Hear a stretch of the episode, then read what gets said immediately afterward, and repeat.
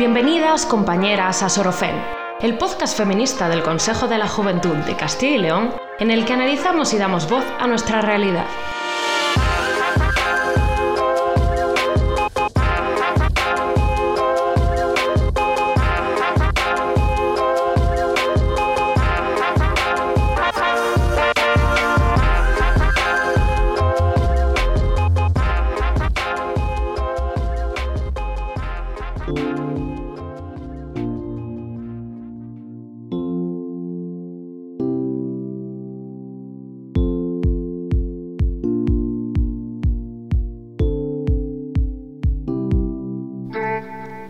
Aquí estamos, en el octavo episodio de Sorofem. Ya hemos pasado por unos cuantos temas en los que hemos abierto y comido muchos melones, y como no, no podíamos dejar pasar por alto el tema que hemos preparado para hoy. Loca, histérica, desquiciada, exagerada. Son solo algunos de los adjetivos con los que se suele señalar a las mujeres que no actúan dentro de los marcos establecidos y de lo normativo. No es más que una forma de desacreditar a las mujeres, sus opiniones o sus formas de actuar benditas locas que gracias a ellas hemos aprendido que hay otras formas de hacer caminos más libres dentro de esta sociedad patriarcal. Parece que nos vamos dando cada vez más cuenta de que nuestra salud no es un ente separado de nuestra mente y de nuestras emociones, y por ello es fundamental comprender la salud mental y emocional como parte ineludible de nuestra salud. Como no, desde un podcast feminista como este no podíamos evitar sacar un capítulo sobre la salud mental de las mujeres, Claro está que si vivimos en una sociedad en la que se nos violenta, se nos maltrata, se nos acosa, se nos infravalora o se nos educa para cuidar a los demás pero no a nosotras mismas, entre otras muchas cosas, ha de tener repercusiones en nuestra salud. Para analizar en profundidad el tema que tratamos hoy, nos acompaña una gran profesional que lleva años trabajando en ello. Ella es Yanir Estebanez. Subid el volumen porque empezamos.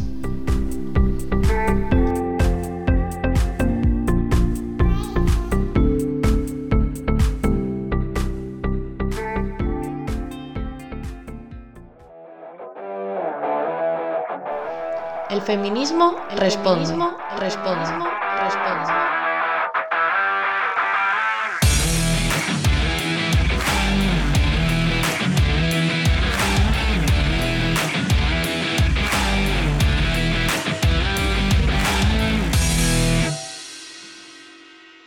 Yanir Estebanez es investigadora, psicóloga, tallerista, ciberactivista y bloguera feminista.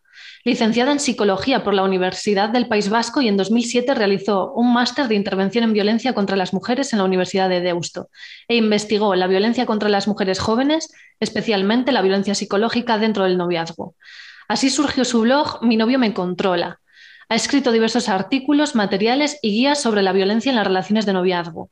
Ha colaborado con muchas entidades, universidades y administraciones públicas y además ha dado múltiples formaciones, conferencias y talleres en 2017 fundó la Asociación de Mujeres Zorora El Cartea, cuyo objetivo es el empoderamiento de las mujeres y la creación de redes de apoyo desde la diversidad, la interseccionalidad y el feminismo. Yanire, encantada de que estés hoy con nosotras. Bueno, te seguimos. A mí me parece que haces un trabajo importantísimo y por eso la idea de que hoy nos acompañes. Muchísimas gracias y bienvenida. Muchas gracias por la invitación, que para mí siempre es un placer estar en voz, estar de la, forma que, se pueda y yo estoy encantada también de, esta participación y de que podamos conversar y dialogar juntas. Yo encantadísima, de verdad. Me gustaría preguntarte, como este capítulo queremos hablar sobre la salud mental de las mujeres, eh, ¿por qué es tan importante que pongamos el foco en la salud mental y emocional de las mujeres? Dentro de esta sociedad patriarcal, ¿no? ¿Cómo, cómo el patriarcado nos marca a las mujeres?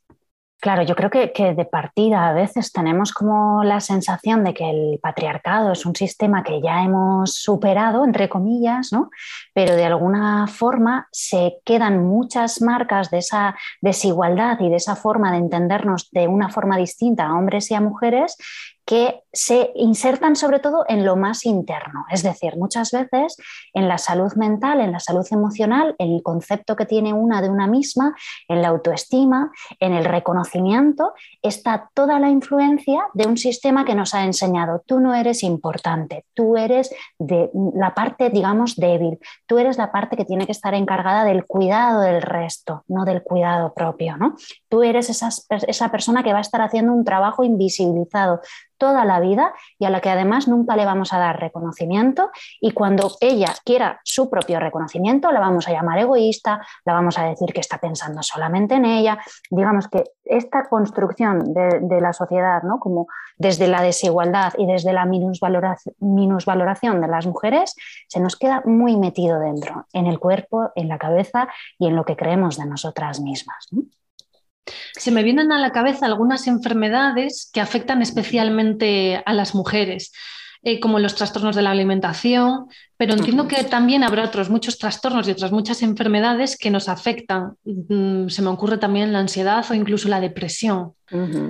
Sí, de hecho, sí, sí, vamos como a cifras incluso estadísticas ¿no? de, la cantidad de, trastornos ansioso-depresivos que se diagnostican en mujeres, existe una diferencia brutal de género. ¿eh? Eh, de alguna forma se diagnostican muchísimas más, eh, tanto trastornos depresivos como de ansiedad en mujeres, pero además no solamente es que haya un diagnóstico mayor, sino que también hay una medicalización mayor. Es decir, las mujeres acuden con mucha frecuencia a la atención primaria, a la, medicina, digamos, de, cabecera, de inicio, eh, con muchas sintomatologías. A veces son dolores físicos, a veces son dolores como que, el profesional o la profesional eh, sabe que pueden estar relacionados con un proceso ansioso o con un proceso de depresión, pero en lugar de recomendar o de hacer un trabajo para ir un poco más a la raíz de dónde viene ese malestar, lo que se hace de una forma muy automática y también desde de los pocos recursos que hay en la atención pública, pues es recetazo de pastilla, vamos a decir, antidepresivo, ansiolítico y la cantidad de mujeres medicalizadas es un porcentaje enorme, enorme, enorme. ¿Significa esto que los hombres no viven ansiedad o depresión? Por supuesto que no significa esto, ni queremos decir que solamente las mujeres sean las que sufren en, la, historia, pero que existe ¿no? esa diferenciación por la cual eh, los malestares que vivimos las mujeres eh, se reflejan o tienen como síntomas eh, algunas diferencias con respecto a cómo lo reflejan o cómo lo expresan, por ejemplo, los hombres. Hay muchos malestares a nivel emocional que los hombres los tienden a reflejar en problemas de conducta, de alcoholismo, de consumo de tóxicos, ¿no? de agresividad incluso, y a las mujeres se nos ha enseñado a interiorizar el malestar. Es decir, que cuando está pasando algo malo, me echo la culpa, pienso que es algo mío, me deprimo, digamos. Y de alguna forma, desde el punto de vista súper preventivo, diríamos, es que se nos enseña incluso a sentir de una manera diferente cuando somos niños o niñas, ¿no? porque a los niños se les permite la expresión de la rabia o del límite o del decir esto es mío, ¿no? y a las mujeres se nos, se nos enseña y se nos inculca todo el rato ponte en el lugar de la otra persona, empatiza, porque no compartes con ella, ¿no? Porque no, porque no piensas en lo que puede sentir la otra persona, ¿no? Las mujeres, digamos, se nos castiga la expresión de la rabia o de los límites o del criterio propio y a los hombres se les castiga la, inactividad, la depresión, la tristeza. Es como incluso, anda, no seas nenaza, ¿no? Porque estás llorando, tu tío tienes que ser fuerte, vamos a decir, ¿no? Entonces, el reflejo que esta socialización tiene en cómo después se manifiestan ciertas enfermedades, pues desde luego no, puedes, no es neutro, ¿no? está influido por, cómo nos construimos como, sistema y, como cultura. Y con respecto a lo que decías de, los trastornos de alimentación, es que esto mm, tendríamos para un capítulo, porque realmente es que los trastornos de la alimentación están tan fomentados desde la propia sociedad, es decir, desde la propia construcción del cuerpo de las mujeres como algo que tiene que ser el del gusto del resto, ¿no? tiene que ser eh, que, se, que cumpla un modelo, digamos, ¿no? tiene que parecerse a ese modelo de belleza que nos han enseñado. Y ese modelo de belleza muchas veces no puede concordar con la realidad de las medidas y de los tamaños de los cuerpos diversos que somos. ¿no? Entonces, una aprende a relacionarse con su cuerpo desde del malestar desde muy pequeñita. Aquí hay mucha grasa, aquí eh, tengo que adelgazar, esto no está bien, digamos. ¿no? Y, esto me parece muy relevante porque además con la pandemia se han, eh, no sé si es triplicado, se han multiplicado por 300 la cantidad de trastornos alimentarios que se detectan en adolescentes. Con lo cual nos damos cuenta de la influencia que tienen todos los mensajes que se bombardean también a través de redes, de la publicidad, ¿no? de esa imagen física como lo más importante y lo más relevante para poder querer. Y esto lo llevamos después a esa restricción de alimentos, ¿no? a esa mala relación con nuestro propio cuerpo, que parte de, de base, vamos a decir, de una baja autoestima. Pero es que nos enseñan desde esta sociedad que solamente nos podemos querer si los demás nos quieren. Claro, con todo esto que comentas, así, a mí, se me vienen dos cosas a la cabeza. Por un lado, decías que a las mujeres automáticamente muchas veces se nos medica en vez de llegar a la raíz del problema. Claro, yo me pregunto cómo llegar a esa raíz del problema y se me viene a la cabeza, pues, feminismo y coeducación principalmente, ¿no? Para transformar de base toda esta sociedad patriarcal que genera este tipo de consecuencias. Y por otro lado, eh, pienso también en cómo las mujeres se nos ha inculcado tanto a través de los roles de género y esa socialización de los roles de género, los cuidados, de cómo se nos ha enseñado siempre a cuidar a los demás, implicando eso que nos descuidemos a nosotras mismas. Parece que nuestra salud, tanto en muchas ocasiones, tanto física como mental y emocional, queda en un segundo plano por cuidar de los otros, ¿no? Completamente. Yo tengo como toda una, una, teoría propia, ¿no? Como de todo lo que voy escuchando muchas veces, ¿no? De, de, mujeres que me comparten, ¿no? Cómo viven el autocuidado, por ejemplo, cómo viven darse un tiempo para ellas mismas, ¿no? Y es como, ¿por qué nos resulta tan difícil tener un tiempo para mí misma?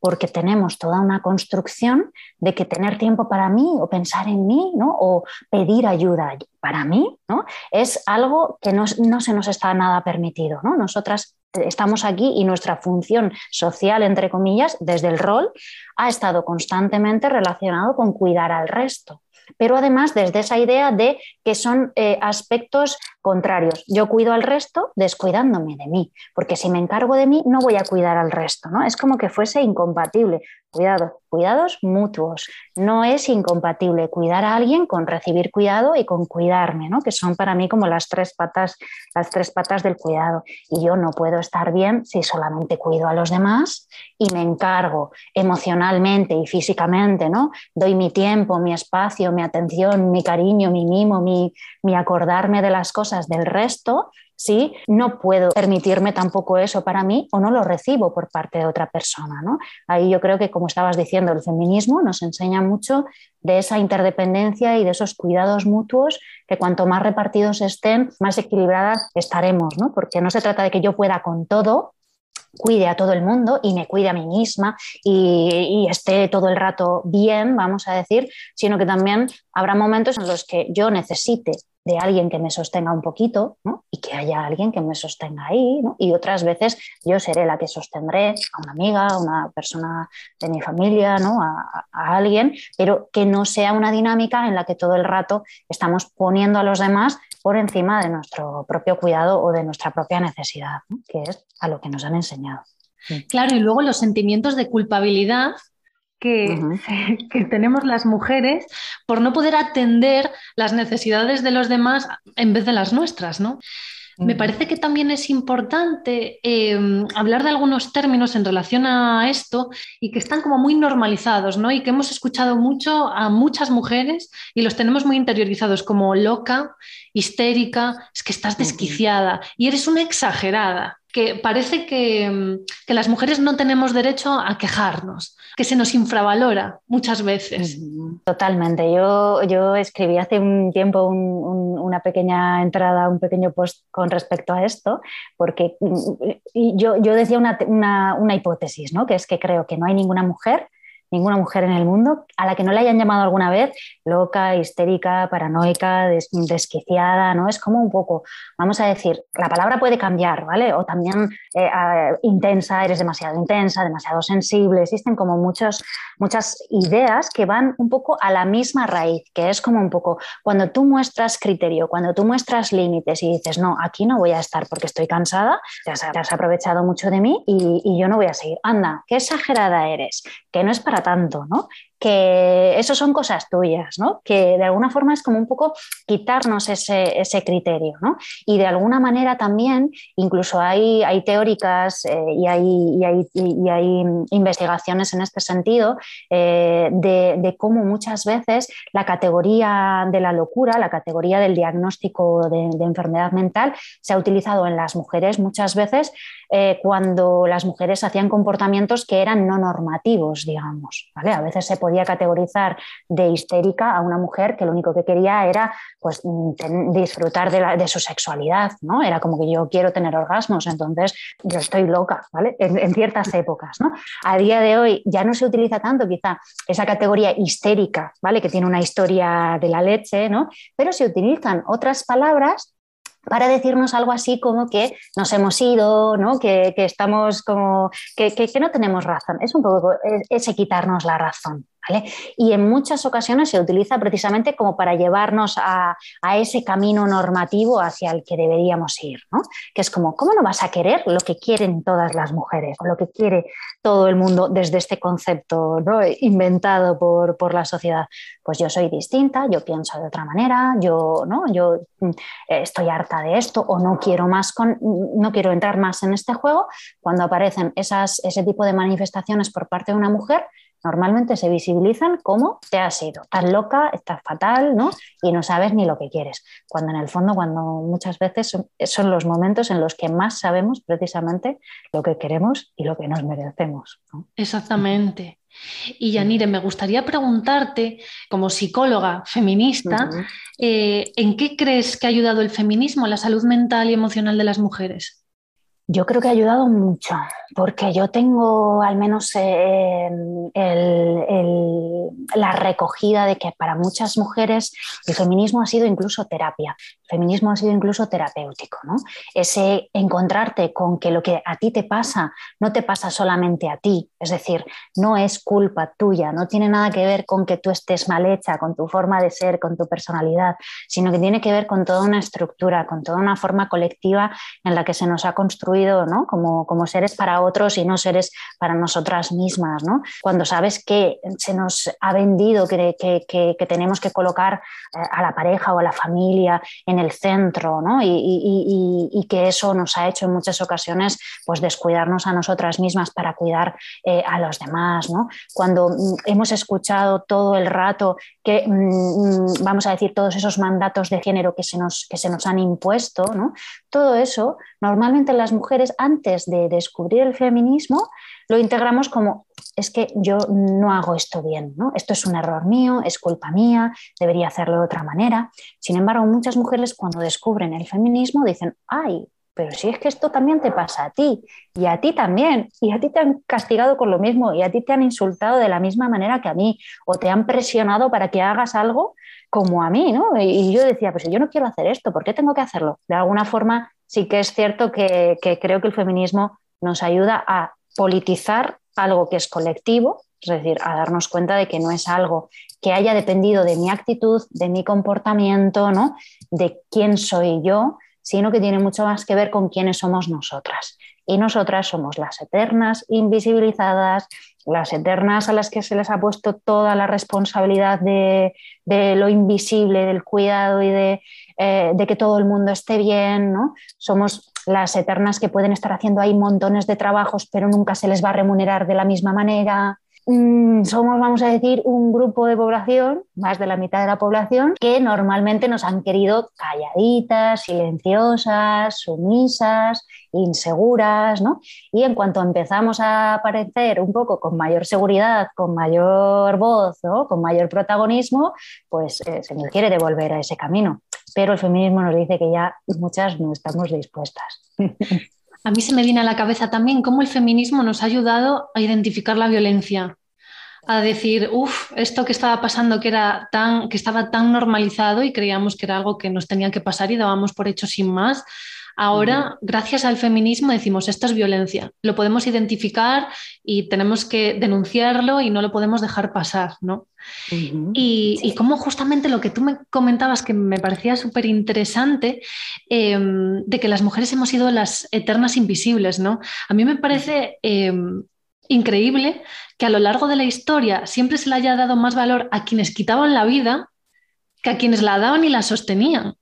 Totalmente. Claro, claro, claro, pero realmente es eso, ¿no? Es, como, como a, aquellas, bueno, aquellas personas que han estado bajo, el, bajo la supervivencia de la especie, porque realmente, vamos a decir, ¿no? Eh, si somos especie que hemos evolucionado, tiene mucho que ver con todas esas tareas reproductivas, tareas de cuidado, ¿no? Sin las cuales no podemos vivir. Es que nadie, nadie, nadie puede vivir sin todos esos años de cuidado, porque somos seres dependientes desde el nacimiento, desde que nacemos somos súper dependientes y sin cuidado no podemos vivir, sin cuidado no podemos sobrevivir y sin sobrevivir no podemos crear, construir, eh, edificar ni hacer ninguna otras cosas. ¿no? Así que de partida, vamos a decir, ese origen de la vida y ese origen de, nuestra propia supervivencia está basada en algo que se ha invisibilizado totalmente, ¿no? que es como ya lo harán las mujeres, ya se encargarán ellas, ¿no? los hombres guerrearemos, eh, competiremos, conseguiremos, construiremos ciudades, ¿no? tendremos dinero, tendremos no sé qué, ¿no?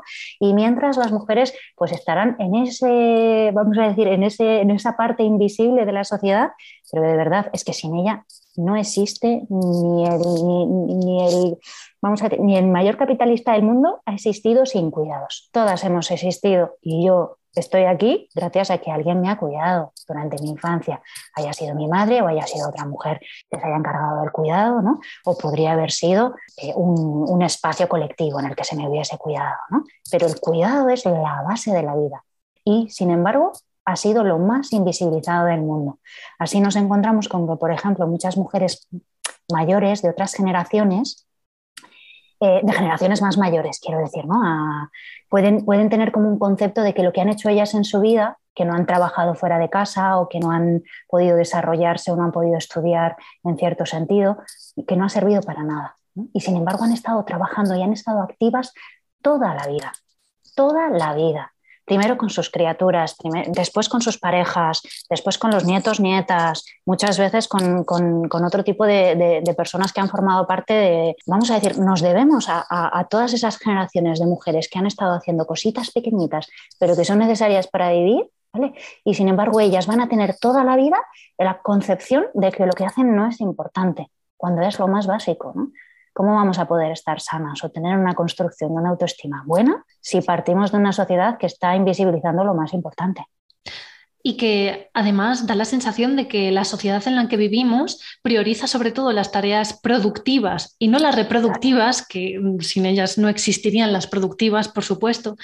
Y además es que hablamos de salud mental y parece que el, el sistema ¿no? donde vivimos está enfermo. Entonces, lo más normal dentro del mundo en el que vivimos y la sociedad en la que nos movemos es estar enfermos y enfermas también, ¿no? Totalmente, sí.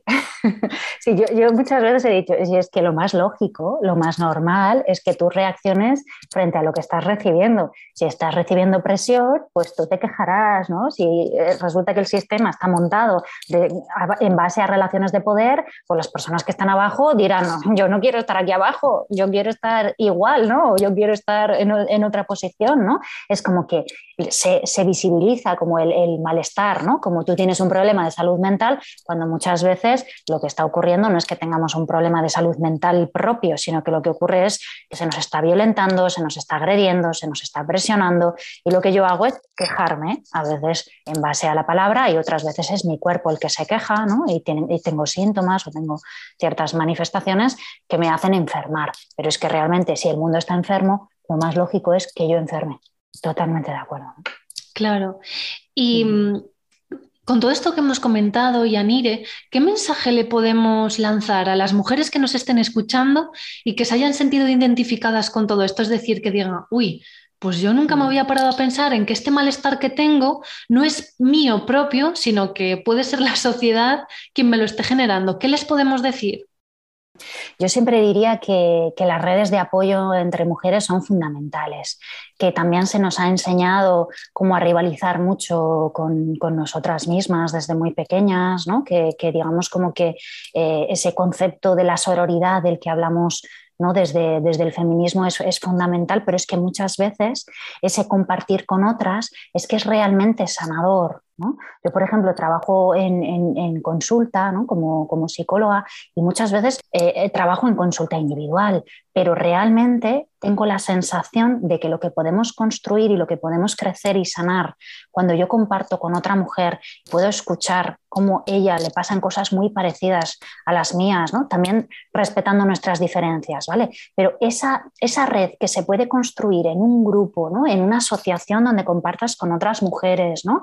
en, en un colectivo feminista, en un espacio de escucha. ¿no? Yo creo que, que una de las cosas que yo le recomendaría a todo el mundo también porque yo he pasado por ello, es formar parte de un grupo de mujeres, ¿no? Porque los grupos nos dan un montón de energía, porque quizá yo un día no esté tan fuerte, ¿no? O no esté con mis mayores energías y me pueda ayudar una compañera, ¿no? Y además esto me da una visión mucho menos individualista del malestar, ¿no? Me da una visión pues mucho más global y, y ya simplemente muchas veces de verdad se nos sana en el compartir con otras, ¿no? Y en el sentir que, lo que nos pasa pues lo tenemos que luchar de otra manera, que no es una lucha con respecto a nuestro cuerpo, sino que es una lucha que hay que materializar en cambios sociales, ¿no? Que no es que yo esté loca, es que este sistema funciona mal, así que tenemos que cambiar el sistema, ¿no? No que meternos pastillas nosotras y la terapia toda la vida para ir cambiando un sistema que de partida está mal, que es un sistema maltratante, que solamente se basa en la productividad, en el capitalismo, en la producción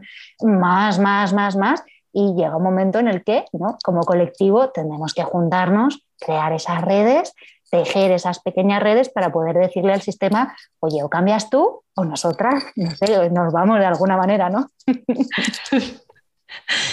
y Anire, nos quedamos con este mensaje tan importante que nos lanzas. Y antes de terminar la entrevista, me gustaría preguntarte, para que todos los que nos escuchen no te pierdan la pista, ¿dónde podemos localizarte y encontrarte?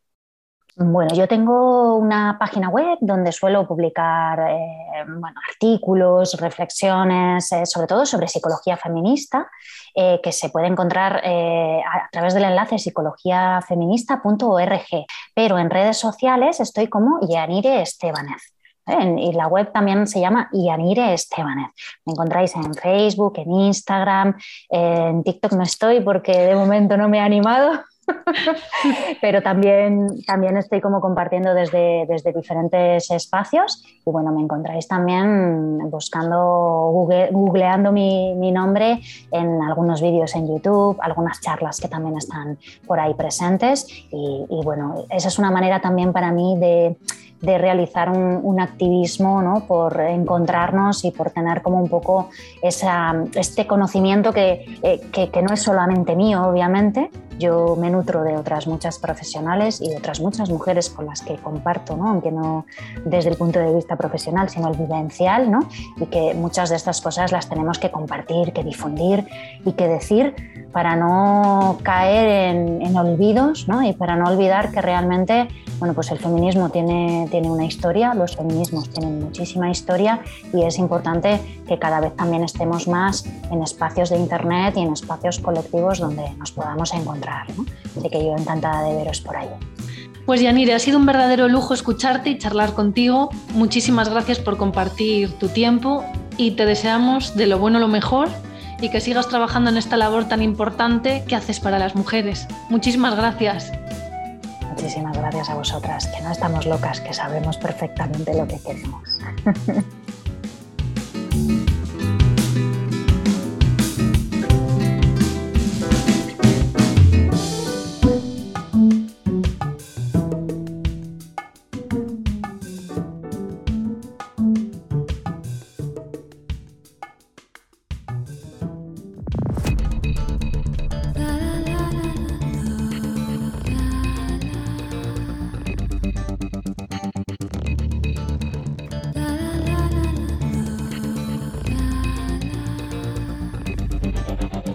Un día conseguiremos todo lo que las mujeres nos merecemos.